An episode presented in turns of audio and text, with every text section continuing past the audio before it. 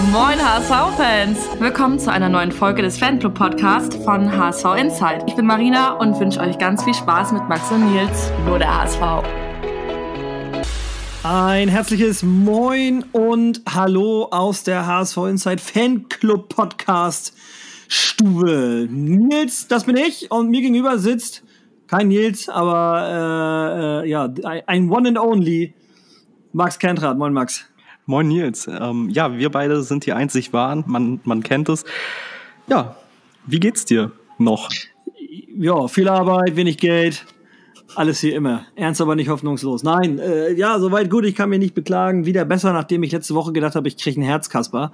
Und zwar äh, wortwörtlich, weil ich äh, kurz vorm Kielspiel Samstag, ich bin aufgestanden. Das war Samstag, ne? Ja. Das war Samstag, ja.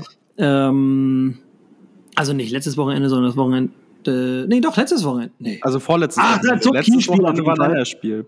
Stimmt, äh, dann das Wochenende davor. Also äh, der Morgen vom Kielspiel, eigentlich ging es mir gut, dann äh, habe ich einen Kaffee getrunken, innerhalb von einer halben Stunde hatte ich auf einmal äh, 40 Grad Fieber und äh, oder zumindest mal Hochfieber und äh, Herzrasen und irgendwie durcheinander, der Blutdruck war auch durcheinander. Und hatte ich im Liegen irgendwie 120 Schläge auf dem Herz, war schon ein bisschen merkwürdig und auch kurz ein bisschen scary. Und äh, naja, dann gab es einen Tablettencocktail, der dann alles runtergefahren hat und dann äh, ging es nachher wieder. Aber es war schon so, dass ich dachte, oh, das ist irgendwie eklig. Ja, ich war ja beim, beim Fußball in der Zwischenzeit, wo du das Problem hattest. Und ich hatte mich schon gewundert, weil es wird einigen von euch sicherlich auch aufgefallen sein, aber es kam keine Matchday-Preview, ja, keine Predictions, gar nichts. Ähm, weil, tja, liegt der Nils einmal flach, äh, ist, ist halt halt mehr als nur halb HSV Insight äh, dann auf Eis gelegt. Ja. Tja. ja, das äh, tat mir natürlich auch leid, aber das ließ sich dann leider auch nicht mehr, äh, nicht mehr verändern. Alles naja. gut, Hauptsache dir geht's gut und ähm, ja, im, im Endeffekt äh, kam es äh, schnell und war auch relativ schnell wieder weg. Also nach dem Tablettencocktail, den habe ich dann so Samstagmittag genommen. Ähm, nach dem Tablettencocktail war dann bis Sonntagmittag noch Fieber und Montagmorgen war eigentlich bis auf Schlapp war alles wieder normal. Ich hatte auch sonst nichts. Kein Schnupfen, kein Husten, gar nichts. Ich hatte einfach nur schlagartig irgendwie undefinierbar hohes Fieber und Herzrasen. Naja, auf jeden Fall geht's mir jetzt wieder gut. Ja, ähm, vielleicht war das auch ein Vorzeichen für das Spiel. Ja. Ich denke auch, denn äh, man musste sich ja äh, an dem Tag nicht nur die Frage stellen, was wird aus mir, sondern man musste sich vor allem die Frage stellen, was wird aus dem HSV und äh, im Nachgang dann auch die Frage, was wird eigentlich dann jetzt aus Tim Walter? Deshalb wollen wir natürlich über alles sprechen. Wir sprechen auch über Tim Walter, nicht um ihn jetzt hier megamäßig anzuzählen, sondern weil natürlich nach so einem Spiel die Personalie des Trainers äh, in Frage gestellt wird und wir geben natürlich auch unsere Meinung dazu. Dann sprechen wir kurz über die Einlasssituation, das Statement des HSV Supporters Club ähm, zum ja, zu einer Situation auf St. Pauli. Und dann gucken wir mal, was wir noch so für Themen finden. Wir wollen aber natürlich anfangen mit dem Spiel in Kiel und im Gegensatz zu mir hast du das Spiel nicht nur verfolgt, sondern auch live im Stadion gesehen ich bin da ein bisschen raus. Ich muss sogar sagen, ich habe mir natürlich aufgrund des Ergebnisses die Highlights nachher nicht mehr angeguckt. Ich habe natürlich bei jedem Tor mal die Augen aufgemacht, aber ich habe eigentlich das ganze Wochenende geschlafen und war am Ende kaputt wie vorher, kaputter als vorher. Deshalb erzähl mal äh, kurz, du, wie, also wie ist zum einen der Spieltag gelaufen? Gab es da irgendwie was Berichtenswertes? Und dann natürlich auch mal deine Meinung generell zu dem, zu dem Spiel und Spielverlauf. Ja, also für mich, das, das Auswärtsspiel in Kiel ist ja einfach ein kurzer Weg gehe da eine Dreiviertelstunde zu Fuß zum Stadion hin. Ähm, deswegen, nö, das war ohne, ohne weitere Vorkommnisse. Ich hatte zum ersten Mal bei Holstein Kiel einen VIP-Parkplatz. Mein Dad hat mich abgeholt, wir sind da mit dem Auto hingefahren, haben schön Kann man VIP sich als Student natürlich leisten. Ja, wir haben schön VIP-Parkplatz ähm, geparkt, direkt hinter der keine Ahnung, was für Tribüne das bei Kiel ist, ja, aber auch die Seite, wo die Gästefans sitzen, respektive stehen. Und ähm, das war ziemlich entspannt. Einmal rum, rum ums Stadion. Ja, mega Polizeiaufgebot. Ähm, ich finde persönlich, aber das halt meine Wahrnehmung, dass da auch so noch irgendwie so ein bisschen Restanspannung irgendwie war. Am Tag zuvor war ja diese dieses unschöne Ereignis ähm, mit der Polizei in Hamburg im Gästeblock in Hannover. Ja, und ich finde, das hat man so, das in meinen Augen lag das so ein bisschen auch in der Luft ähm, bei dem Spiel. Aber das war ja generell sehr, also die Fanszenen an dem Spieltag, ligaübergreifend innerhalb Deutschlands, haben sich ja sehr polizeikritisch auch geäußert. Ich meine, wir hatten auch einen Banner dann im Blog. Und äh, das, das war ein Thema, das zog sich irgendwie durch den Spieltag. So auch in meinen Augen zumindest in Kiel. Ja, also kurz zu der ähm, Eskalation Kurz zur Eskalation auf St. Pauli im Gästeblock beim Spiel Hannover gegen St. Pauli. Ich will gar nicht jetzt irgendeiner Seite da unbedingt den bösen Boomern zuschieben, weil letztendlich äh, sind es halt zwei Parteien, die sich immer auch gegenseitig hochschaukeln und die sich gegenseitig nun mal bedingen, wenn die sich aufeinander, äh, wenn die aufeinandertreffen. Ja, das kann, das wird nie friedlich ausgehen, sowas. Äh, es gab wohl eine Schlägerei unter Hannover-Fans und äh, ein Fan wurde da sehr übel zugerichtet. Die Polizei hat sich entschieden, den Block zu stürmen, die Person rauszuholen, bevor Schlimmeres passiert. Was tendenziell erstmal, wenn man sieht, dass da Blut geflossen ist, äh, mit Sicherheit eine gute Entscheidung ist, diese Person vor weiterem Schaden zu schützen.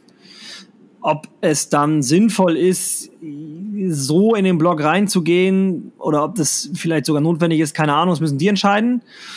Aber wie es sich dann am Ende nachher dargestellt hat, ist halt sehr, sehr fraglich, weil man muss sich ja vorstellen, man kommt relativ mittig ja sogar aus diesem Gästeblock, aus dieser Treppe nach unten raus und geht dann nach links und rechts dann nach oben hoch zum Beispiel. Und wenn man aus dieser Treppe rauskommt, im linken hinteren Bereich über der Treppe war diese Schlägerei. Und die Polizei hat nachher eben das Pfefferspray eingesetzt, auch gegen Fans, die auf der anderen Seite dieser Treppe standen, nämlich auf der rechten Seite des Blocks und die damit gar nichts zu tun hatten und mehr oder weniger nur gepöbelt haben. Natürlich sieht man nachher in diesem einen Video, wie die Ultras mit Stangen auf die Polizisten hauen, von oben so nach, ne, als die Polizei vorm Block steht. Und zwar draußen vorm Block, also im Innenraum. Und äh, nachher sieht man dann aber halt, wie die dann eben einfach mit dem Pfefferspray da überall blind reinballern. Und das geht nicht, weil ich meine, wir stehen da auch, ne? Du und ich wir stehen da auch und äh, ihr kennt uns alle ein bisschen, ja, und ich denke mal, man kann soweit sagen, äh, weder Max noch ich sind irgendwie äh, ja, Schlägertypen, ja, wir sind nicht groß, wir sind nicht besonders kräftig, auch wenn Max das vielleicht nicht gerne hören will. Aber immerhin hat Max zumindest die Haare schön, ja, ist zumindest einer von uns beiden.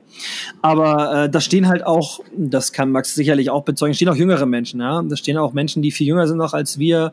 Es gibt Leute, die auch mit ihren Kindern ins Stadion gehen oder so. Und da muss, finde ich, von der Politik Polizei schon äh, dann das Pfefferspray zumindest auf die Leute gerichtet sein, die damit wirklich was zu tun haben, wenn man es schon einsetzt und eben nicht einfach blind in die Menge. Und äh, das ist halt schon das, was die Fußballfans auch kritisieren, völlig zu Recht.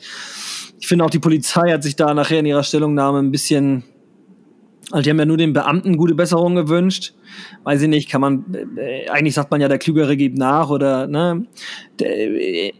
Äh, eigentlich müsste die Polizei in diesem Sinne der Klügere äh, sein, weil die nun mal geschult werden etc. pp. auf diese Zusammen Zusammenkünfte mit Fans oder mit Demonstranten oder was auch immer. Und äh, da könnte man vom Klügeren eigentlich erwarten, dass man eben nicht einfach blind in äh, so eine Menschenmenge mit Pfefferspray sprüht. Naja, war jetzt nicht so. Äh, und du hattest aber das Gefühl, dass das in Kiel auch in der Luft liegt, oder? Also nicht, nicht diese Eskalation mit der Polizei, wobei ich hint, also nach dem Spiel äh, auch Videomaterial gesehen habe von Leuten, die halt auf die Gästebusse angewiesen waren, ähm, dass das da eben auch mit vereinzelten Beamten zumindest Diskussionen gab. Und mhm. äh, habe da auch nicht so viel Positives von gehört. Schlussendlich Kennst du nur dieses Video von den, was von außen auf dem Blog gefilmt worden ist, oder kennst du auch das Video, was im Blog entstanden ist? Ich kenne die beide. Okay, weil also gerade das zweite Video ist ja richtig wild, die Situation im Blog. Und du sagst es eben schon ganz richtig, da stehen, da steht ja im Grunde genommen Hinz und Kunz, ja. Da steht nicht nur die aktive Fanszene, da stehen Leute in allen Altersklassen und äh, so krass krass auf jeden Fall, wenn du dir dann vorstellst, dass du da irgendwie zwei Wochen später selber stehst und ähm, das natürlich auch irgendwo eine gewisse Willkür ist so hart gesagt, aber also ich, ich, ich denke, dass, dass das natürlich der Polizei auch bewusst ist, wenn die in einen Block geht, ähm, dass sie da nicht auf äh, große, große Jubelstürme treffen. Ja. Und ähm, ja, boah, das ist auf jeden Fall ähm, was, was, was nochmal aufgearbeitet werden muss. Ähm, ja. Ob diese Einsatzstrategie in dem Fall so richtig war unabhängig davon, ähm, wie, wie das dann schlussendlich ausgegangen ist. Und bei der Pfefferspray-Thematik, um das dann auch zuzumachen, ähm, ist natürlich auch die Argumentation, die man anführen kann, ist, wie zielgerichtet kann ich dann in so einem Menschenpulk damit umgehen? Ich werde immer irgendwie Kollateralschäden dann in Kauf nehmen müssen und dann ja. ist es vielleicht der richtige Weg, eben Polizeibeamten generell kein Pfefferspray mehr irgendwie in die Hand zu geben. Ja, wobei, also äh, kurz nur dazu, ich, ich finde schon, äh, die, die sollten das haben, um sich zu verteidigen, weil alles andere, was sie sonst an sich hätten, um sich zu verteidigen, ist äh, ein Schlagstock.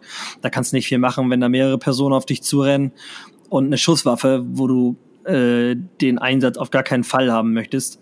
Von daher, ich, ich kann schon verstehen, also wenn da irgendwie fünf Leute auf so einen Polizisten zulaufen, dann sollte Pfefferspray schon am Mann sein.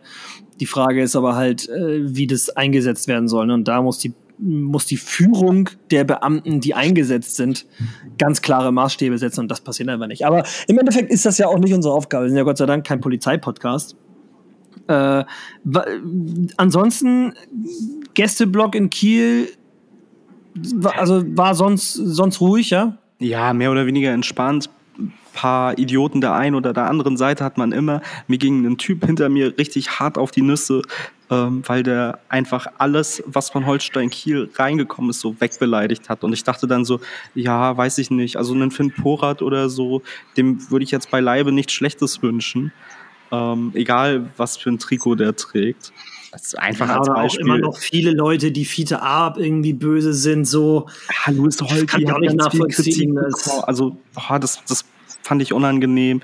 Ja, auf jeden Fall dieser Typ hinter mir, der trug das so auf die Spitze, ähm, dass dieses missratene Maskottchen von Holstein Kiel, dieser Storch auf Drogen, ähm, das ist wirklich, das ist wirklich, das Ding kann er wegbeleidigen. Ja, dass, dass, dass der da reinkommt und der, also Stolle, du Arschloch, war noch äh, auf jeden Fall das Netteste, was er diesem Maskottchen an den Kopf geknallt hat. Ich dachte so, ja, jetzt ist doch hier auch irgendwo mal gut, ne?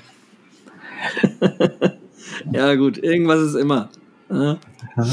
Ähm, ja, zum Spielverlauf wollen wir, wollen wir, ja, lass uns aufs Spiel gehen, oder? Können, können, wir, können wir direkt reinstarten. Wie gesagt, also von Fanseite her war aus meiner Sicht zumindest alles ruhig, alles super entspannt, ähm, weitestgehend.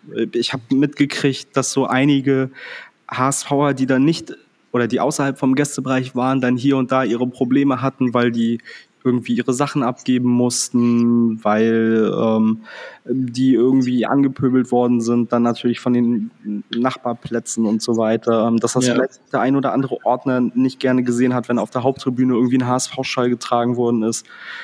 Ähm, gut. Gut, das hat man ja leider auch immer wieder, dieses Thema, ne? Ja. Ja, dann, ansonsten, wie gesagt, alles entspannt und dann können wir gleich reinstarten und ich würde direkt ja. in die 20. Minute gehen. Elfmeter für den HSV. Äh, für Holstein Kiel verursacht durch den HSV, so rum, ähm, in meinen Augen zu Recht ein Elfmeter. Ich muss sagen, ich habe die Szene gar nicht im Kopf. Weil ich mit Fieber. Äh, erzähl doch mal, ich weiß, ich, also wenn du es erzählst, dann fällt es mir vielleicht wieder ein. Ja. Äh, Holpi zieht von der Strafraumkante rein und äh, wird dann praktisch von äh, Miro Muheim äh, abgeräumt. Das ist die Szene im in, in kurz einmal. Vorher ähm, hat Hatschi Kadunic den Ball rausgeköpft, eine Flanke aus dem Strafraum rausgeköpft. Ähm, der Ball fällt zu Holpi, der so an der Strafraumkante steht, reinzieht und dann eben dort im Strafraum von Miro Muheim einmal ja, gestellt wird. Ja, gut, im Endeffekt können wir es jetzt eh nicht mehr ändern, ja. Also ja, und im Nachhinein so eine Entscheidung, das geht ja sowieso nicht. Gab es einen Videoassistenten-Einsatz oder? Boah, das, das weiß ich jetzt tatsächlich nicht mehr, obwohl ich mir die Highlights hinterher angeguckt habe. Nee, aber ich glaube nur der obligatorische, aber nicht, dass da irgendwie länger gewartet werden musste oder so. Mhm. Habe ich jetzt aber knapp 14 Tage später auch nicht mehr so ganz im Kopf. Äh, auf jeden Fall tritt Skripski dann an und macht den ganz sicher flach in die rechte Ecke. Holstein Kiel führt. Und da muss man leider schon sagen, zu dem Zeitpunkt auch, also zu, boah, ich kann nicht mehr sprechen. Oh, eine kurze Sache zu dem Elfmeter, ja? Ja. Ich gucke mir das gerade noch mal an. Und ähm, Becker, ja, ja, nur eine Anmerkung. Becker flankt den Ball so halb hoch auf Richtung Elfmeterpunkt und der Spieler von Holstein Kiel, der da reinläuft, also wo Haji Karunic den Ball wegköpft, der hat den Fuß fast im Gesicht von Haji Karunic, ne? Also, weiß ich nicht, ob das. Oh, ja, aber weil Das ist halt einer von den Elfmetern, wo der Verteidiger den Gegenspieler auf jeden Fall klar trifft, in dem Fall Muheim äh, Holtby klar trifft. Brauchen wir nicht drüber reden. Aber ist halt immer, ich, ich finde halt, das ist so. Also in der Formel 1 würde man sagen, ist ein Rennunfall. Ja, aber weißt du? Hachi Kadunic geht ja auch auf die Knie für den Kopfball. Also. Ja, ist so auf Hüfthöhe, ne? Der ja. Kopf. Ja, so, letztendlich, wie gesagt, kann, können wir es eh nicht ändern. Äh, ich finde die Regeln sowieso immer ein bisschen äh, arg bescheuert inzwischen, weil du eigentlich für alles möglich in, inzwischen bestraft wirst und es nicht mehr darum geht, ob du, äh, ob das dir auch wirklich irgendwie einen Vorteil verschafft oder nicht. So. Ja, also wenn du einen Spieler wegtrittst, dann ist das ein Elfmeter. Also ja, aber in dem Fall gehen halt auch beide in Richtung Ball so, ne? Und Holtby kommt halt von hinten. Ja, aber die gehen ja immer alle in Richtung Ball. Ich habe noch keinen ja. Spieler gesehen, der vom Ball wegläuft beim Fußball. Nein, aber Holtby kommt halt von hinten. Wie soll er ihn sehen? Und ich finde, äh, ich, also ich finde eigentlich so eine Strafe muss, darf eigentlich nur dann da sein, wenn es äh, gemacht wird, um dem Gegner Nachteil zu bringen und dir selbst einen Vorteil und nicht, wenn du den von hinten kommt, einlaufend nicht sehen kannst. Also, wie gesagt, er trifft ihn nach aktuellen Regeln, ja, ist Elfmeter, aber ich finde generell, wie soll er ihn sehen? Ja, aber er stolpert ja nicht in, er stolpert ja nicht da rein. Also Miro Muheim geht aktiv zum Ball und hindert Holby und trifft den. Der, ja, der aber will, weil Holby von hinten kommt, der sieht ihn ja in dem Moment gar nicht, ne? Ja, doch, das ist halt das Ding. Zwischen Holby und dem Ball. Also der will Holby vom Ball trennen und trifft halt den Spieler. Ich glaube nicht, dass er den nicht Nein. sieht. Nein. Doch. Pass auf, warte mal. Ich habe es hier auf dem iPad nämlich gerade nochmal aufgemacht. Ich zeig's nochmal eben. Pass auf. Warte. Äh, ich lese den Ton aus für unsere Podcast-Hörer, sonst hören die die. Ja, ja, Ton ist aus. So. Das ist noch eine Szene für den HSV, die jetzt hier gerade läuft. So, und jetzt kommt gleich die Szene. Kann man das irgendwie machen, dass das nicht ganz so hell ist? So. Also, äh, ja, da kommt nochmal Laszlo Benesch. Übrigens wieder ein starkes Spiel gemacht eigentlich, ne? Finde ich, Lazzi? Lazzi ist, ist äh, gut, ja. So. Jetzt kommt gleich diese Szene, wo der Ball von links ganz nach rechts rüberkommt. Mhm. So, da siehst du, wie er von hinten einläuft. Ja, aber der sieht doch den Spieler. Also das ist ja nicht so, dass, woher das, Holpi jetzt wie Kai aus der Kiste auf den Boden springt. Ja, naja. woher? Pass auf. So, da kommt der Ball rein. So, und jetzt will Muheim den Ball spielen, dann kommt Holpi von hinten und läuft da. Also, der, der steht neben dem, der steht neben dem Spieler. Die, die, die, die, die, die, die kommen da so aufeinander zu. Aber du weißt schon, was ich meine, ne? Ja, aber der sieht also, den. Das ist nicht, ich wollte den Ball treffen und oh, auf einmal kommt Louis Holtby aus dem Boden gesprungen. Wo Doch, kam der, der denn jetzt her? Doch, der kommt von hinten. Guck's dir nochmal an. Aber wir können wie gesagt, wir können es eh nicht ändern. Ich finde nur, wenn er von hinten da einläuft und Muheim, Muheim ist halt in dem Fall einfach ein Tick zu Gedanken langsam, ja. Der muss einfach zum Ball gehen, anstatt auf den Ball zu warten, dann passiert das nicht. Aber ist auch egal. Skripski macht dann leider das 1-0. Und äh, ja, äh, ist natürlich ein denkbar schlechter Start wieder für den HSV. Es ist auswärts, du liegst wieder hinten, wieder früh das Gegentor, wieder eigentlich ein dummes Gegentor vor allem auch so. Und äh, eigentlich kann man sagen, mit dem Elfmeter war die erste Halbzeit dann trotzdem schon vorbei.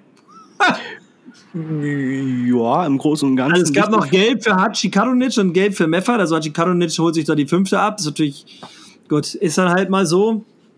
Äh, besser, als wenn er sich die irgendwie abholt und dann gegen die Zecken fehlt. Aber ansonsten ist in der ersten Hälfte nicht wirklich viel passiert, ne? Nee, da hast du schon recht. Und die Anfangsphase war auch bis zum Strafstoß eigentlich recht ausgeglichen. Chancen hier und da. Also für den HSV haben wir ja auch gerade jetzt, äh, zumindest wir beide hier, nochmal gesehen, die Aktion von, von Glatzel vorher, die, Ja. wenn er einen Schritt schneller ist, äh, dann auch vielleicht reingehen kann. Ja. Gut, das- sagt sich natürlich so. Sei mal hier einen Schritt schneller, spring mal hier, da irgendwie ein Stück höher. Äh, Ja, ja. Passt da mal den Ball gesagt rechts. getan. Ja. Also kurz vor Ende der ersten Halbzeit, so ab der, also nach dem Elfmeter waren die ersten paar Minuten, hatte Holstein Kiel wieder ganz gut den Ball.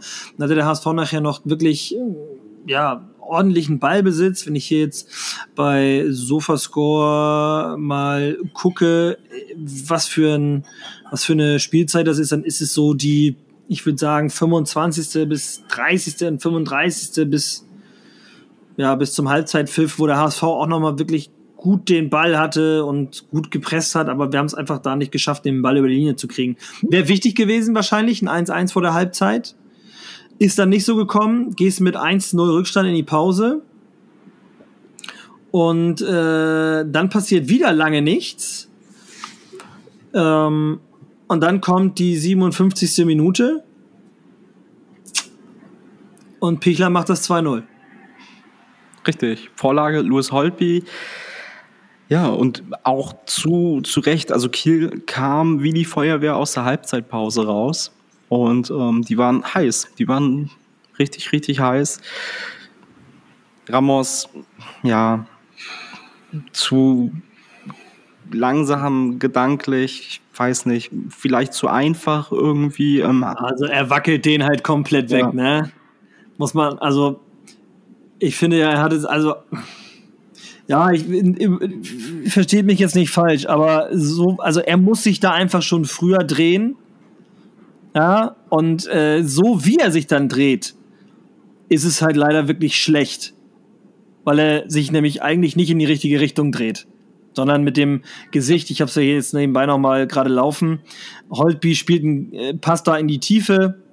Ramos ist eigentlich vom Gegenspieler und guckt aber mit dem Gesicht Richtung Eckfahne, anstatt nach innen oder auf den Gegenspieler. Und der muss sich eigentlich mit dem Körper nur weiter so drehen, dass er quasi mit Brust Richtung Mitte äh, guckt, ja, um den Rücken ganz Richtung Heuer Fernandes zu kriegen. Und dann ist es für den, äh, für den Stürmer auch schwerer. So macht er noch den Schritt Richtung Eckfahne raus, dann wackelt er einfach an ihm vorbei und äh, macht einfach das 2-0. Also das muss, musst du besser verteidigen. Ja, Muss ich vielleicht auch mit zwei Mann verteidigen. Also bei, bei Pichler weiß man, dass das ein guter Stürmer ist. Ähm, und wie gesagt, wir haben ja das Problem, dass wir uns gerade auswärts zu viele Gegentore, also dass sich die Gegentore einfach häufen. Ähm, ja. Auch hier kommen wir ja gleich dann Richtung Spielende nochmal zu so ganz entscheidenden Szenen in meinen Augen, wo ich sage, boah, das darf dir nicht passieren und da musst du konsequent im Abwehrverhalten sein. Und wenn du Woche Ja. für Woche oder zumindest jede zweite Woche siehst, es funktioniert nicht, dann muss ich da im Abwehrverbund irgendwas, dann ja, definitiv. muss ich da was tun. Und da ist dann, ich will jetzt nicht sagen, Tim Walter raus, da bin ich vermutlich der Letzte für.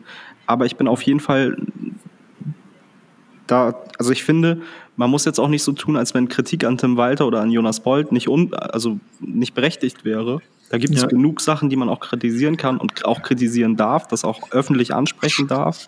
Ja, Und- lass uns, lass uns gleich mal über die beiden sprechen, nach dem, nach, wenn wir das Spiel durchhaben. Ja. Weil ich glaube, das ist sowieso ein längeres Thema, sonst verlieren wir gleich wieder den Faden wahrscheinlich zum Spiel.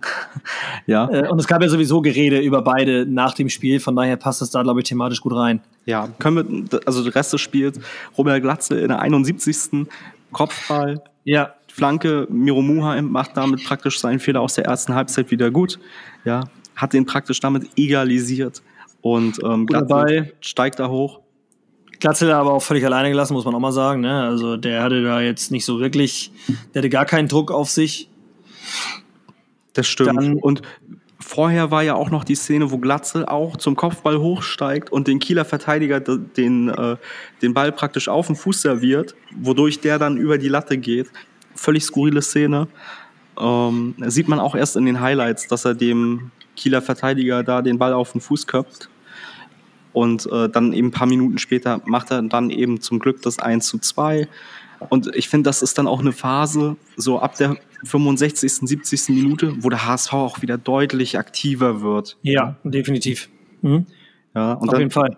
knappe zehn Minuten später Flanke von Jatta, Glatzel geht wieder, mit, geht wieder hoch, wieder mit dem Kopf. Schön übrigens vorher von Meffert in den freien Raum hinter die Kette gehoben, kurz vor äh, Ende der Torauslinie für Baccariata, der den dann äh, ja mit ordentlich Drall auch da reinbringt. Also der war jetzt nicht reingehoben, die Flanke von Jatta, die war schon mit Kraft auch. Und Bobby lässt den so über den Kopf rutschen, ne, ins lange Eck. Ja, das, das war schon eine gute Aktion von allen Beteiligten. Meffo, der ja. das super äh, einleitet. Baccariata, der da seine Stärken ausspielt, ähm, mit dem Sprintduell, mit dem Lauf und dann eine technisch gute Flanke spielt auch, ähm, wo ein bisschen ja. Wumms hinter ist und Glatze macht halt das, was er am besten kann, Tore. Dann so. ist aber die Frage, was hast du in dem Moment gedacht? 80. Minute, 2-2 nach 2-0 Rückstand. Wie war deine Gemütslage? Da komme ich jetzt auch so ein bisschen wieder in diesen Punkt im Walter Kritik. Du hast als HSV natürlich gerade das Momentum. Ich habe Freunde, die sind Holstein-Kiel-Fans. Nee, ich will deine Gemütslage hören. Ich will jetzt keine Kritik am Trainer hören, die kannst du gleich immer noch äußern. Ich will wissen, wie deine Gemütslage ja, war. Ja, ich, ich kritisiere doch Tim Walter jetzt gar nicht. Hör mir doch zu. Ja, also du hast als HSV also erstmal, da, da, ging auch so ein richtiger Ruck durchs Stadion. So, der HSV jetzt am Drücker, das Momentum, das spricht eindeutig für dich. Der Spielverlauf gibt es her. Du bist gerade stärker. Du hast gerade den Ausgleich erzielt. Ich habe Freunde bei Holstein Kiel, mit denen ich hinterher geredet habe, die auch meinten so, oh, da war so schon der Stift in der Hose. Ja, die haben gedacht, oh, wir, wir, uns geht hier gerade das Spiel, wir, wir geben das gerade her, das gleitet uns gerade aus den Händen. Und ich verstehe dann Tim Walter, der unbedingt gewinnen möchte, der diesen Ehrgeiz hat und dieses Momentum dann gerade ist. Und dann denke ich mir, wirst du ganz billig zweimal ausgekontert. In der, in, der, in der Phase, wo du eigentlich stärker bist, wo alles für dich spricht. Ich will wissen, was du in der, in der Situation gedacht ja, hast, als in der 80. Ich das 2-2 fällt. Ich habe natürlich gedacht, boah, jetzt bringt Jatta da noch irgendwie den Ball einmal in die Maschen oder so. Irgendjemand wird jetzt das, das, das Ding noch mal rumreißen. Und, äh, wir Zum 3-2. Ja, und wir gewinnen den Scheiß hier. Das ist, das, das ist, das, das war, das war, ja. Also, ich, ich muss nämlich sagen, ganz ehrlich, ich habe gedacht, boah, krass, 2-2, äh, jetzt lassen die sich das nicht mehr nehmen. Habe ich wirklich geglaubt. Ich habe es wirklich, ich wirklich, in dem Moment habe ich wirklich geglaubt. Die lassen das, die, die, das passiert ihnen jetzt nicht nochmal so ein dummer Fehler das Unentschieden hat mir völlig, hätte mir völlig gereicht. Ja, natürlich, aber vom Spielverlauf waren wir gerade am Drücker, das Momentum war auf ja, unserer ja. Seite. Ja, du willst es dann auch nutzen. Ja, klar, du musst auch ein bisschen Risiko gehen. Aber wenn ich mir dann angucke, äh, das 3-2, auf das du jetzt ja gerade schon zu sprechen kamst, ähm, äh, am Ende deines Satzes, Muheim in der Spieleröffnung der Dreierkette auf Baccariata und Baccari, was Baccariata da macht, da muss man wieder sagen, das ist wieder dieser Kreisliga Baccariata, von dem Tim Walter äh, schon mal gesprochen hat, als er sagte Maschen oder Maschsee. Weil das, also wie das auch also wie das passiert. Mo Haya war ja zwischenzeitlich eingewechselt worden, ich glaube für Mikkel Broncy. Und Baccariata spielt einen Ball äh, direkt auf Moritz Haya, der damit überhaupt nicht rechnet. Ich habe die, die Szene gerade mal angehalten, um sie dir auch noch mal kurz zu zeigen. Und siehst du, wie schlecht Moritz Heyer da steht? Ich sehe gar nicht, wo Siehst Moritz du, wie schlecht er steht? Weil er genau, weil der Spieler, der Kieler, steht genau zwischen Baccariata und äh, Moritz Heyer. Ja. Und Bakker spielt den Ball, bekommt den Ball von Muheim, spielt ihn One-Touch Richtung Heyer und der äh, Luis Holpi ist es, glaube ich, in dem Fall, genau, äh, riecht den Braten aber und kann den Ball ganz easy abfangen. Und dann geht, die, geht der ganze Zug nach vorne. Fiete ab, kriegt den Ball, legt den rechts rüber auf Finn Porat und, oder ist es Porat? Jo. War das Porat mit dem 3-2? Ja, ne? Ja, war Porat. Äh, und dann muss man aber auch sagen, also das ist wieder so eine dumme Fehlerkette, weil sich Haier nicht wirklich bewegt im Schatten von Holtby, nicht anspielbar ist für Jatta, Jatta aber auch eigentlich bis auf Muheim keine andere Anspielstation hat. Und dann geht, läuft dieser ähm, der Zug los, dass der, äh, äh, dass der Porat oben völlig alleine ist. Meffert kommt da geschwindigkeitstechnisch nicht hinterher. Hatzikadonic kann den Weg aber zumachen. Und Heuer kommt aber raus. Und ich da muss ich sagen, da keinen Vorwurf machen. Nein, der, der, ich der muss da nein, irgendwas machen. Ja, aber in dem Fall würde ich sagen, kann er gerne stehen bleiben. Ich finde, er kann da gerne stehen bleiben. So, es ist eine kann oder aber muss nicht Situation. Es ist total dämlich, weil du kannst ihm keinen Fehler zuschreiben und trotzdem denkt man irgendwie so ein bisschen so, naja, okay, wenn er stehen geblieben wäre, wäre vielleicht bessere Wahl gewesen. Ja, aber wenn er stehen bleibt und der Porat netzt den, dann sagen alle, warum ist dann, er nicht Dann sagen es genau andersrum. Ja, ja, sag ich ja. Das ist halt eine doofe Situation einfach, ja, weil seine Mitspieler, und darauf wollte ich eigentlich raus, seine Mitspieler ihn mit ihrer Schlampigkeit da in Bedrängnis bringen. Ja, und, äh, und zwar eben Bakariata mit diesem unüberlegten äh, Ball auf der ganze Defensivverbund. Äh, der aber auch total schlecht da einfach steht, das muss man auch sagen. Der ganze Defensivverbund. Also selbst dieser, dieser Fehlpass von Jatta, der darf ja schlussendlich nicht dazu führen, dass Finn Porat da am Ende wie. Naja, es ist halt direkt im Spielaufbau, ne? Und der, der Spielaufbau war in der Spielphase in der Dreierkette ja, aber da sind also, ja trotzdem noch genügend Leute, die da eigentlich für sorgen sollten, dass sowas nicht passiert. Das, ne, du kannst doch. Ja, aber du bist ja in dem, in, dem, in dem Spielaufbau bist du ja am anfälligsten. Und das ist der dritte Ball. Der ja, dritte Ball im Spielaufbau, den du verlierst. Ja, also der, der dritte Pass, bei dem du den Ball im Spielaufbau verlierst und das auf Höhe der Mittellinie, das ist natürlich eine totale Vollkatastrophe. Natürlich ist das eine Vollkatastrophe. Ja. Aber wir müssen ja auch nicht so tun, dass wenn dir im Aufbauspiel ein Fehlpass ähm, passiert, ist das natürlich fataler, als wenn dir das irgendwie in einer ganz anderen Situation passiert. An der Eckfahne oder so. Ja. Nichtsdestotrotz sollte es da ja trotzdem Mechanismen geben, die dann da eingreifen können, wie beispielsweise Moritz Heyer oder so. Ähm, dass das dann auch stark gemacht ist von den Kielern, gedankenschnell. Und Porat, ich habe von dem gefühlt noch nie so eine Aktion gesehen, ähm, das wirklich gut macht. Fiete ab ich gucke ja ab und zu mal Kiel, ja. Die haben vor ein paar Wochen in Rostock gespielt auch und boah, wieder ab, ja, wie eine nasse Hose gespielt. Spielt gegen den HSV sein bestes Spiel diese Saison. Es wird vermutlich auch kein besseres mehr von ihm in dieser Saison geben, weil das wirklich richtig gut war. Ähm, nichtsdestotrotz kommen dann natürlich viele Sachen dann auch zusammen und mir ist es zu einfach, das jetzt an diesem einen Pass auszumachen wo, wo in meinen Augen, wo ich in meinen Augen sage, da gibt es halt Fehleranfälligkeiten in diesem defensiven Ja, wir können jetzt über Fehlerketten Ketten sprechen, wie in der Arbeit, ob ein Folgefehler äh, noch zählt oder nicht. Aber im Endeffekt ist es ein ganz einfacher, ich weiß nicht, was sind das, geschätzt, Pff, wie viel Meter sind's? Ja, lass das ein 3 Meter Pass sein. Ja, drei, fünf Next. Meter sieben, also es sind max, also keine elf Meter. Also sind, äh, sagen wir, es sind zehn Meter vielleicht, wenn es hochkommt, ja. Äh, das täuscht ja immer so ein bisschen auf dem, äh, in, in so einer Wiederholung auf dem iPad. Das, das darf ich verlangen, dass das funktioniert. Also, ja, keine Ahnung. Ich weiß auch nicht, warum auf der anderen Seite dann Porat, ich weiß gar nicht, in wessen Rücken der da wegläuft. Äh, Im Rücken von äh, ah, Poreba. Im Rücken von Poreba Meffert kommt nicht mehr hinterher. Äh, ist so. Am Ende des Tages ist es einfach. Dir darf, dir, also uns dürfen diese scheiß Fehlpässe im Aufbauspiel an so einer Stelle, das darf einfach nicht passieren. Das passiert uns zu oft. Also, nicht nur bei der HSV 6, sondern auch bei, bei den Profis. Das ist genau das Gleiche. Das ist irgendwie witzig. Vielleicht liegt es doch an der Raute. Ich habe keine Ahnung, wieso das immer wieder passiert, weil das darf nicht sein. Das darf nicht sein. Es macht einfach, es ist einfach dumm. Ja. Es ist einfach dumm. Da sollten wir mal den Trainer der HSV 6. Ähm, vielleicht einladen. Vielleicht kann der uns das beantworten.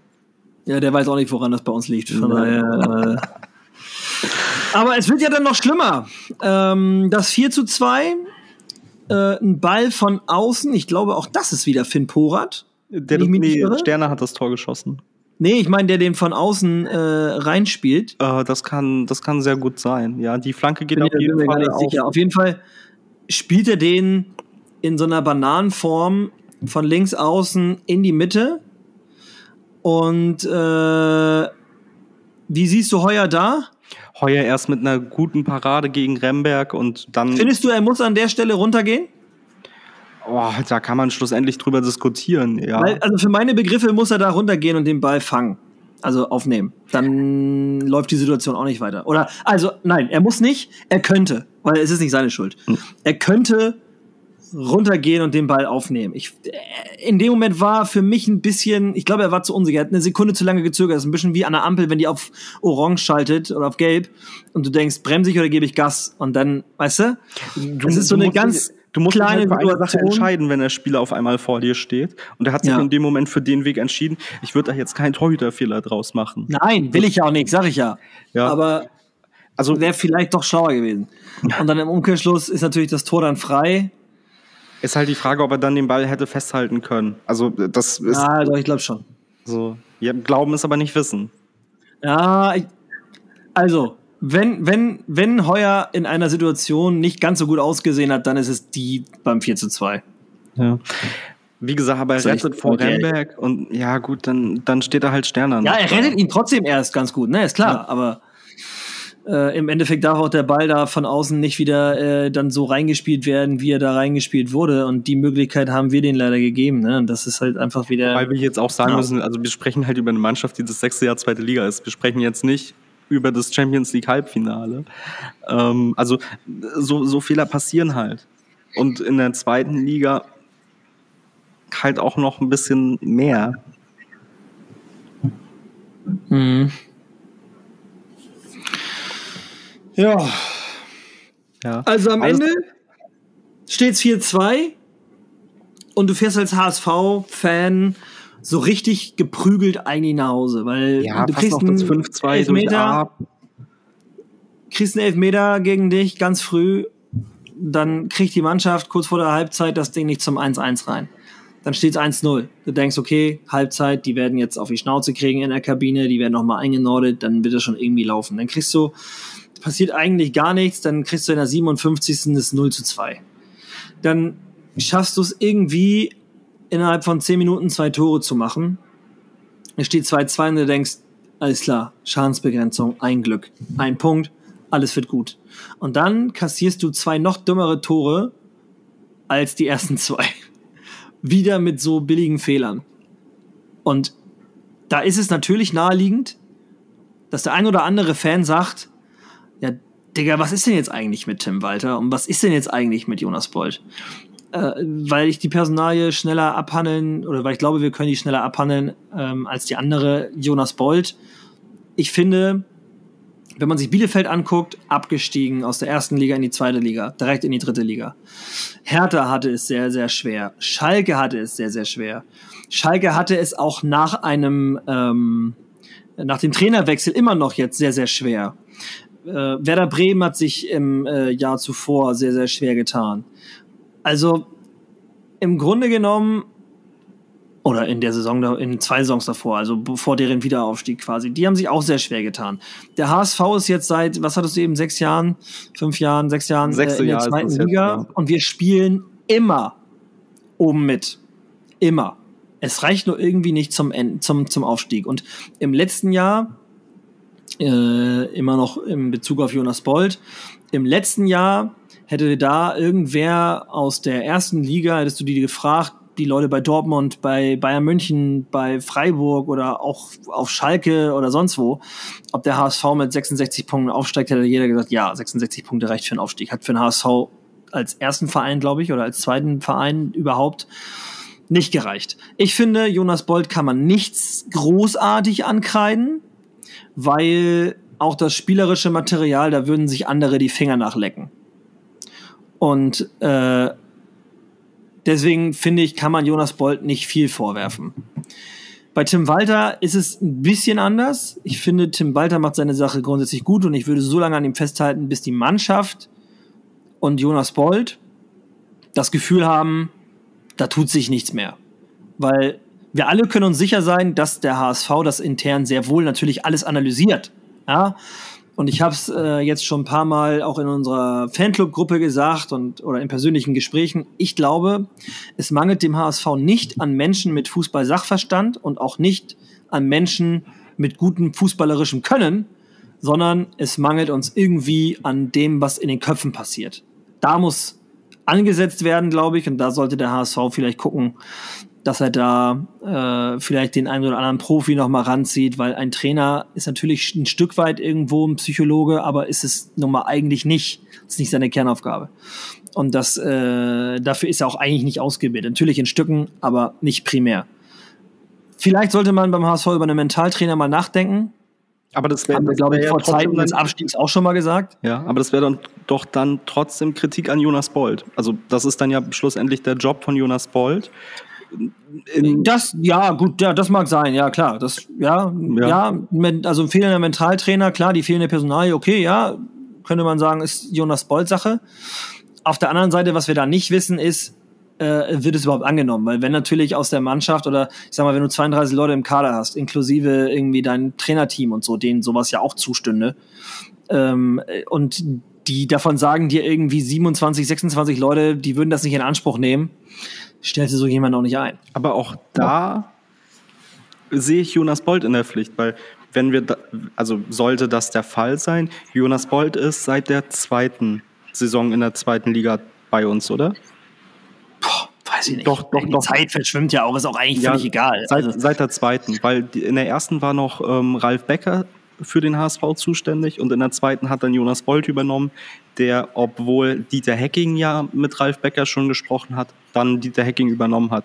Und da muss ich dann die Transfers, die ab dann getätigt werden, die fließen ja schlussendlich in den Wirkungsbereich von Jonas Bolt. Also alles, was ab dieser zweiten Saison ähm, beim HSV. Ja, und Michael Mutzel, ja, gut, und aber. Klaus also, also, darf man auch nicht vergessen. Ja, aber den würde ich da jetzt nicht als. Nee, aber die haben, also bei den Transfers haben die ja ihre Finger mit dem Spiel, meine ich nur. Ja, ne? Natürlich nicht bei irgendwie sowas wie einem Sportpsychologen oder sonst irgendwas. Das ist nicht nur Jonas Bold, aber Jonas Bold ja. ist halt dann der Kopf am Ende des Tages. Und ähm, da muss ich sagen, wenn man bis jetzt eine Mannschaft zusammengestellt hat, die das glaube ich nicht, aber die sagen würde, nee, Sport, also Sportpsychologen, das nehmen wir nicht in Anspruch, dann muss ich mir auch über die Zusammenstellung der Mannschaft Gedanken machen, die dann ja auch schlussendlich ein Jonas Boll zu verantworten hat. Ähm, daher glaube ich nicht, dass wir da irgendwie ein Problem haben. Nichtsdestotrotz muss, finde ich, durchaus Jonas Bolt sich auch kritische Fragen gefallen lassen, wie man scheint ja jetzt im, im sechsten Zweitliga-Jahr, im fünften, seitdem Jonas Polter das Sagen hat, einen Kader zu haben, den andere Mannschaften sich wünschen würden. Und trotz dessen hieft man ständig irgendwelche andere Mannschaften in die erste Liga. Darmstadt, Heidenheim, Kräuter Fürth, Paderborn, die alle deutlich schlechtere Kader hatten als wir. Auch in den Saisons. So, ähm, man hat es mit mehreren Trainern also probiert unter Jonas Bold. Ja, wir sind jetzt mit Tim Walter im dritten Jahr ähm, wenn das alles nicht funktioniert, natürlich ist dann am Ende die, also führt dann dieser Weg, wenn alle unterschiedlichen Wege nicht funktionieren, irgendwann zu Jonas Bold, wo man sagt, ja, was machen wir jetzt? So. Ja, verstehe ich. Aber also bist du, also ich, ich bin grundsätzlich überhaupt nicht, also ich bin eigentlich gar nicht unzufrieden. Ich bin gar nicht unzufrieden. So. Aber ich bin halt auch nicht glücklich, weil im Endeffekt wollen wir natürlich eigentlich in der ersten Liga spielen und äh, unseren HSV in anderen Tabellenbereichen sehen als dem oberen Bereich der zweiten Liga oder dem unteren Bereich der ersten Liga. Ich habe immer so ein bisschen so den Zwiespalt zwischen wir spielen in der zweiten Liga guten Fußball, sind da richtig dabei, etc. pp. Es macht voll Spaß, auch mit den Leuten. Es macht viel Spaß, auswärts zu fahren und so. Äh, du fährst nicht irgendwie nach München und kriegst neun Dinger oder solche Sachen. Es, die, die Stimmung ist geil bei vielen anderen Vereinen in der zweiten Liga. Ja, wenn du auswärts irgendwie auf den Betzenberg fahren kannst, ist mir das viel, viel lieber als nach Hoffenheim. Und auf der anderen Seite willst du trotzdem irgendwie aufsteigen. So. Und irgendwie bin ich halt trotzdem, ich, ich bin mit der sportlichen Situation gar nicht wie gesagt, ich bin nicht unglücklich, aber ich bin auch nicht glücklich. So, ich äh, weiß nicht, es ist irgendwie ein ganz komisches Gefühl. Ich bin auch mit Jonas Bolt nicht unglücklich. Bin auch nicht mit Tim Walter unglücklich. Was ich am schlimmsten finde, ist, dass wir eigentlich mehr können als das, was wir dann manchmal abrufen. Und äh, die Frage ist halt, woran es liegt. Und ich glaube aber, dass, äh, also, es ist zum Beispiel auch seit Jonas Bolt ja viel, viel ruhiger im Verein, um den Verein herum. Es geht nicht mehr alles gleich nach draußen an die Presse und solche Sachen. Ich finde, das sind alles so Sachen, äh, viele Leute da also meine, meine Gefühlswelt formt sich ja vor allem auch dadurch, was die Leute bei uns auf HSV Insight kommentieren und was ich dann antworte oder was ich an Story-Reaktionen bekomme. Und äh, oft ist es so, dass die Leute sagen, äh, Jonas Bold hat den Trainer nicht in die Spur bekommen, das ist schon der zweite oder der dritte. Und äh, die Transfers muss man hinterfragen. Und Jonas Bold macht keinen guten Job. So, das sind aber alles so sportliche Sachen, wo ich immer denke, Mensch, der ist nicht nur, der ist für den sportlichen Erfolg ähm, für mich nur drittrangig entscheidend. Also klar, er tätigt die Transfers, aber äh, das, die Mannschaft steht auf dem Rasen und hat den, kann den größten Einfluss nehmen. Die, der Trainer steht an der Seitenlinie und kann den zweitgrößten Einfluss nehmen, weil er Spieler aus- und einwechseln kann. Und Jonas Bold ist im Endeffekt gemeinsam mit den Scouts in Anführungsstrichen nur für das Einkaufen verantwortlich. Und äh, der, der Bold scoutet ja nicht selber. Ja? Also ich weiß nicht, irgendwie ist, ist es ein komisches Gefühl. Ja, aber also da ist halt dann die Frage, was man möchte. Möchtest du eine Mannschaft in der zweiten Liga sein, die ab und zu mal ganz oben mitspielt? Ja, aber für ganz oben reicht es nicht oder reicht es vielleicht irgendwann mal mit Glück, weil du musst ja auch bedenken, diese komfortable Situation, die wir haben mit unser Kader in der zweiten Liga, ist das sechste Jahr in Folge über 30 Millionen wert. Ähm, wir kommen immer unter die ersten vier das wird nicht so ewig weitergehen. Wenn du nee, na klar, und wenn, unser, wenn, unser Preis-Leistungs-Verhältnis ist aktuell scheiße. Ja. Unser Kader-Leistungsverhältnis ist im Vergleich zu den anderen miserabel. Wenn du, wenn du, wenn du, wenn du noch Jahre, also irgendwann kommt dieser Bruch. Entweder du steigst halt auf oder du wirst halt irgendwann dann mal Neunter oder so. Und dann fällt dieses Kartenhaus in sich zusammen, weil wenn du Neunter bist in der zweiten Liga, dann kommt ein Ludovic Reis nicht. Dann kommt kein Laszlo Bendisch. Ja. So, dann kannst du kein Heuer Fernandes halten. Und dann hast du irgendwann den Tor, also dann hast du irgendwann eine Truppe wie Paderborn von den Spielern her, vom Leistungsvermögen. Ah, ich, also ich glaube, das wird dem HSV so nicht passieren. Naja, aber es hat auch keiner geglaubt, dass der HSV weiß, Ja, Jahre ich weiß, was du meinst. Zweite Liga spielt. Ich weiß total, was du meinst. Ja. So. Und da ist halt die Frage, wenn ich, wenn ich sage, so, ach, mir ist das Sportliche nicht so wichtig und ich will, dass, dass, dass die Fans gut drauf sind und ja, unser Sportdirektor, was der sportlich macht, ist egal, ähm, aber der hat hier beim HSV einen schweren Job und der hält den Laden zusammen, dann ist das okay, aber dann glaube ich, kannst du auch den, den Verein aus dem Profisport rausnehmen, weil dann weiß ich nicht. Also im Profisport ja. hast du ja noch viel, viel mehr diesen Leistungsgedanken. Und ich bin, ich bin Jonas Bold für so vieles dankbar wie, wie der, das haben wir ja auch in öfteren, in alten Podcast-Folgen schon öfter besprochen, so rum, ähm, dass er wirklich diese, diesen Trümmerhaufen HSV übernommen hat und diesen Verein durchgearbeitet hat. Ja, den, wir sind wirtschaftlich gut aufgestellt. Ja, wir haben einen Top-Kader, mit dem du eigentlich aufsteigen musst. Ähm, und das, das passt. Und übrigens dieses Jahr auch immer noch kannst. Also die Messe ist ja noch nicht gelesen, das ja, muss man das, auch mal das, sagen. Ne? Das, das natürlich, ja. Aber um da auf die Kritik einzugehen, ähm, gibt es auch viele Punkte, die man bei Jonas Bolt mittlerweile kritisch sehen kann. Und ich finde, ich weiß nicht, wie es dir geht, aber ich finde, Jonas Bolt ich war immer sympathisch eigentlich, aber ich finde, wie der spätestens seit der Vuskovic-Thematik ähm, sich vor jedes Sky-Mikrofon stellt und dünnhäutig ist und angepisst ist und gegen alles und jeden schießt, ähm, finde ich maximal hart unsympathisch. Boah, ich, also, na, ich, ich würde das nicht als, un, also ich kann nachvollziehen, was du meinst, aber ich würde es nicht als unsympathisch sehen, sondern ich kann es ich kann sogar verstehen, weil mich würde es auch abfangen. Ich finde das unseriös. Also, ich finde das auch unseriös. Man, ja, aber auch wenn du, ja, aber auf der anderen Seite kannst du sagen, es ist offen und ehrlich. Also ja, aber ich auf der anderen Seite kannst du sagen, der zeigt offen, dass er genervt ist davon, dass irgendwie dreimal gefühlt in der Woche der, der Dopingtester da steht und irgendwelche Urinproben haben will und so. Ja, aber ich muss was halt auch die Abläufe der Mannschaft stört. Ja, ich muss das doch aber als erwachsener Mann seriös bei einem Sky-Interview. Wo steht das? Ich, ich finde, das ist doch der ganz normale, normale ja, Respekt und Anstand. Dass ich, dass, also, ich, dass ich, wenn ich da mit der Situation, dass ich das nicht am Baumgart hat vom Derby auflag. Köln gegen Leverkusen auch Leverkusen angegriffen und meinte so, naja, mit den Fans da und so, hm, hm, hm, ne? Wir, wir sind ja der größere Verein und bliblablub. Das wird es immer wieder geben. Also ja, eine sportliche ja, Stichelei ist okay, aber ich finde, bei, bei Jonas Bold häuft sich das so ein bisschen. Ähm, ich finde, weiß ich nicht, menschlich tun die sich vielleicht gerade nicht so gut, Tim Walter und Jonas Bold. Ähm, weiß ich, weiß ich nicht. Mir ist das auf jeden Fall aufgefallen in den letzten zwölf Monaten, dass Jonas Bold. Ja, geändert hat es sich mit Sicherheit. Dass, dass Jonas Bold vor dem Mikro ähm, einfach also ich würde schon sagen, wird zunehmen. Es ist nachvollziehbar, woher es kommt. So. Ah, ich, ich finde, ja, aber Nils, wenn du irgendwie einen Tag schlechte Laune hast, dann ist das doch okay. Aber wenn, ja, du, wenn, wenn du über, über längeren Zeitraum, hör mir, hör mir doch mal zu jetzt. wenn du über einen längeren Zeitraum schlechte Laune hast und das an jedem, der dich anquatscht, auslässt, dann finde ich, gehört sich das nicht.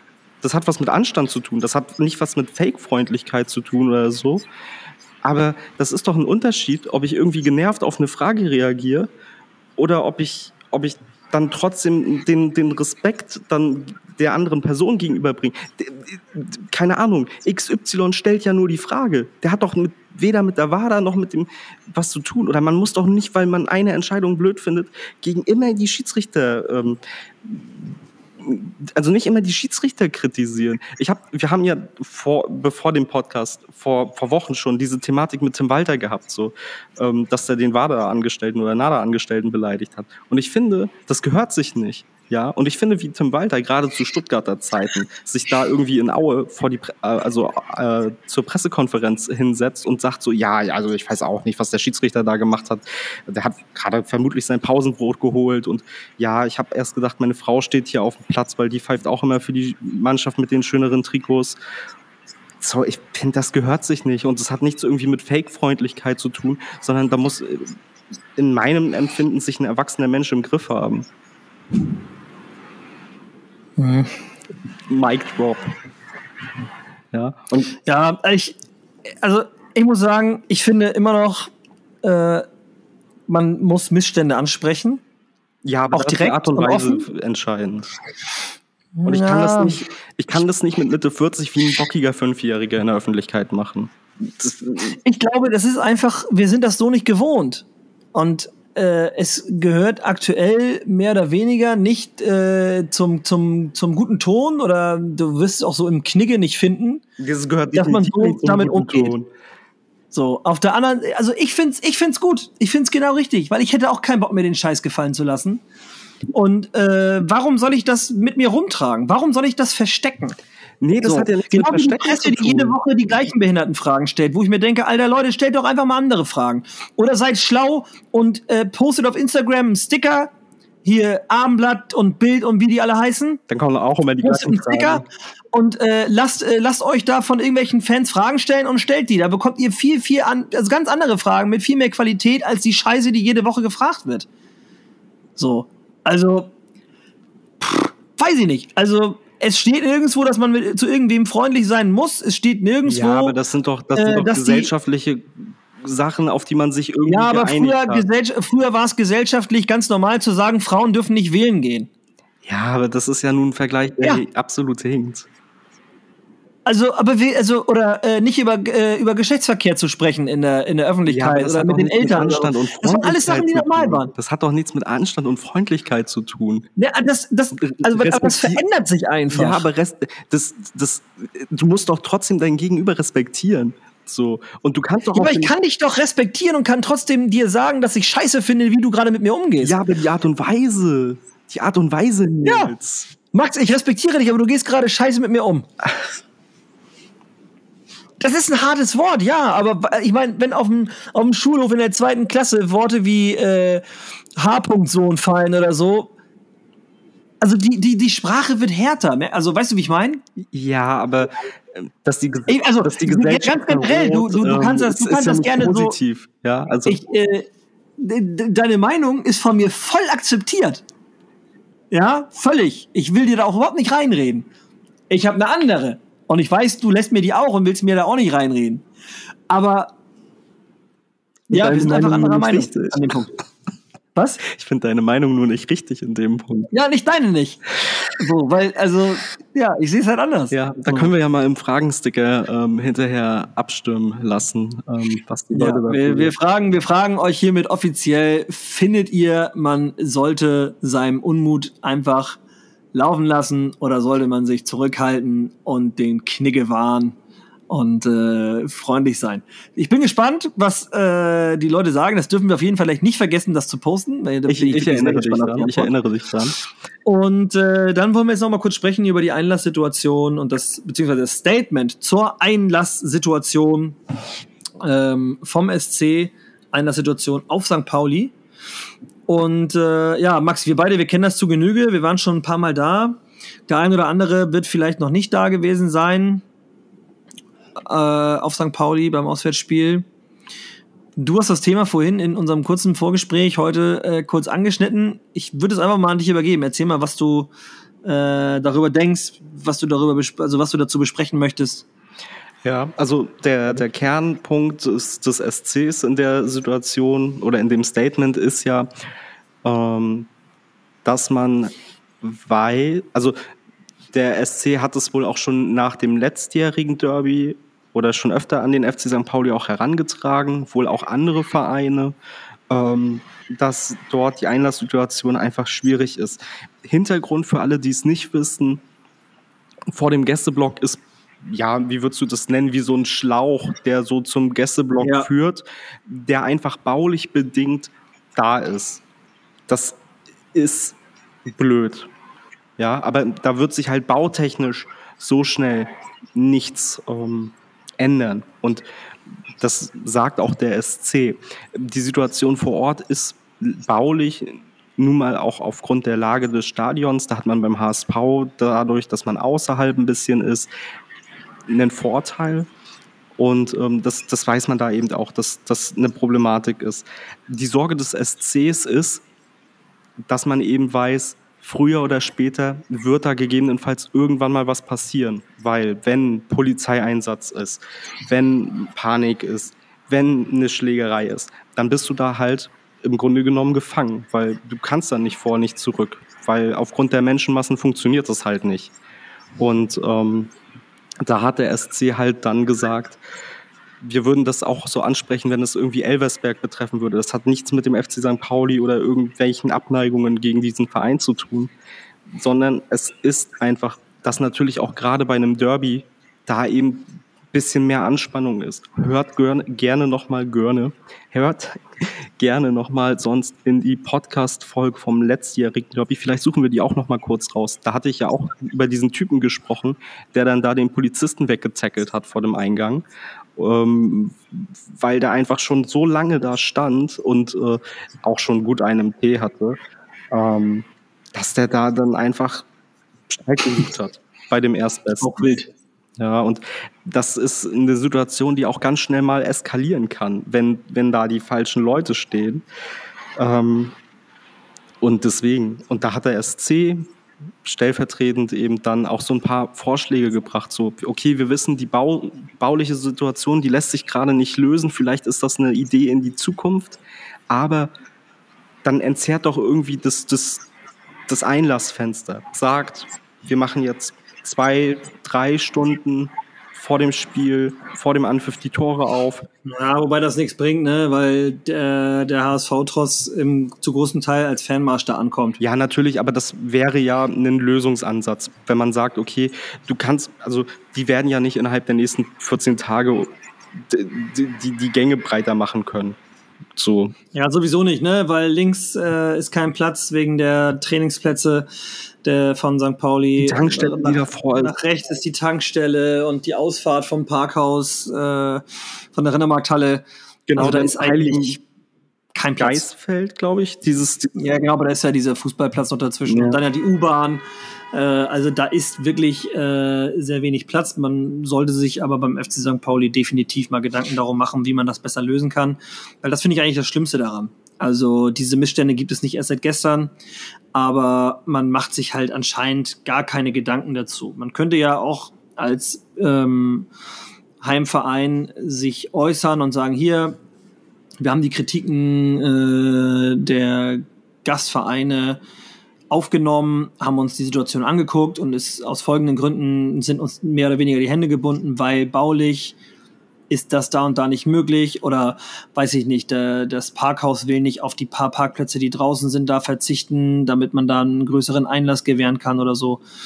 Das wären ja alles Sachen, die man machen könnte, aber so stillschweigen finde ich halt auch schon ziemlich bodenlos, muss ich auch sagen. Ja, vor allen Dingen beim SC, also beim Supporters Club, klingt durch, dass man da auch mit anderen Vereinen ähm, gesprochen hat, beziehungsweise eben mit anderen ähm, ja, Supporters Clubs und Fanorganisationen bei anderen Vereinen und ähm, dass auch von deren Seite eben äh, da die Kritik ja. an den FC St. Pauli ähm, hervorgebracht worden ist und wohl auch schon aus den eigenen Reihen. Also die Paulianer sehen das Problem an sich selber, zumindest viele Fans, ähm, dass das einfach ein Zustand ist, der so nicht zumutbar ist eigentlich. Zumal man dazu noch sagen muss, ähm, auch Fans vom FC St. Pauli haben wiederholt darauf hingewiesen, dass die Situation dort äh, kacke ist. Ne?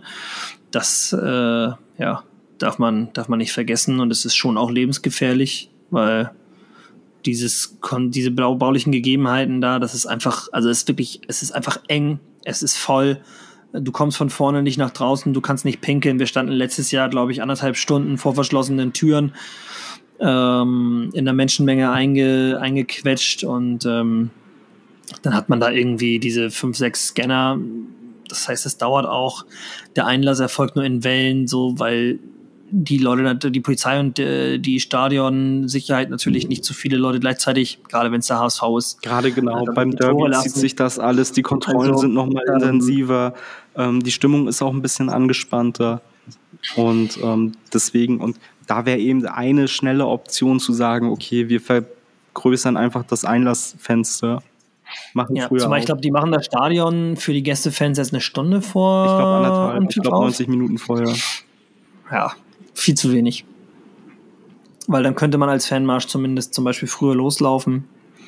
Ähm, ich bin mir sicher, dass unsere Fanszene ihre Marschzeiten, sag ich jetzt mal, daran anpassen würden, dass man früh genug da ist. Aber äh, ja, mhm. wir sind gespannt, ob es am Ende wirklich beim FC St. Pauli ähm, ja, dann Lösungen gibt. Du bist nicht beim Derby vor Ort? Machen wir Public Viewing nee, oder genau. wie? Äh, nee, machen wir nicht. Äh, wir machen, es gibt kein gemeinsames Gucken, weil in der Location leider die Weihnachtsgeschichte gespielt wird an dem Tag. Und äh, ja. Da wolltest du nicht so herzlos sein und die Viertklässler ja, dann rausscheuchen. Ich sagte mir, wäre das scheißegal gewesen, aber die Halle ist nun mal schon gebucht und äh, ja. Oder war reserviert oder das ist jedes Jahr und deswegen geht's nicht. Ich habe keine Ahnung. Also das ist auf jeden Fall äh, aktuell leider keine Location verfügbar und deshalb gibt es nicht. Vielleicht ändert sich kurzfristig was, weil die Weihnachtsgeschichte ausfällt, weil die ganze Schule Corona hat oder so, keine Ahnung, aber äh, ich fürchte, das wird nicht der Fall sein. Ja, Stunde zwei, eine lange Folge. Ja. Eine lange Folge. Und wir, haben, wir, haben, wir haben noch nicht mal über, also wir haben nicht mal Tim Walter kritisiert, wir haben nur Jonas Bolt kritisiert. Aber wir haben nicht mal wirklich glaube, über Tim Walter gesprochen. Ich glaube, das würde den Rahmen sprengen. Das ist vielleicht nochmal eine Sonderfolge wert.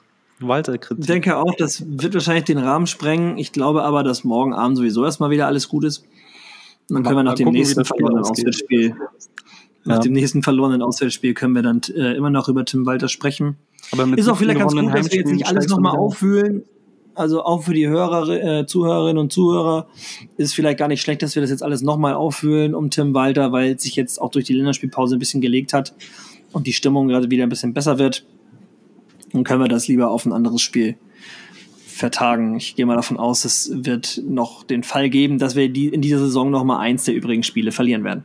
Also, äh, ja, Max, vielen, vielen Dank. Äh, morgen Abend, ähm, weil heute ist ja Donnerstag, äh, morgen Abend ist schon das Spiel, 18.30 Uhr, der HSV zu Hause gegen Eintracht Braunschweig. Morgen dann wieder mit Prediction und allem drum und dran. Vielen Dank fürs Zuhören und nur der HSV. Nur der HSV. Ciao, ciao.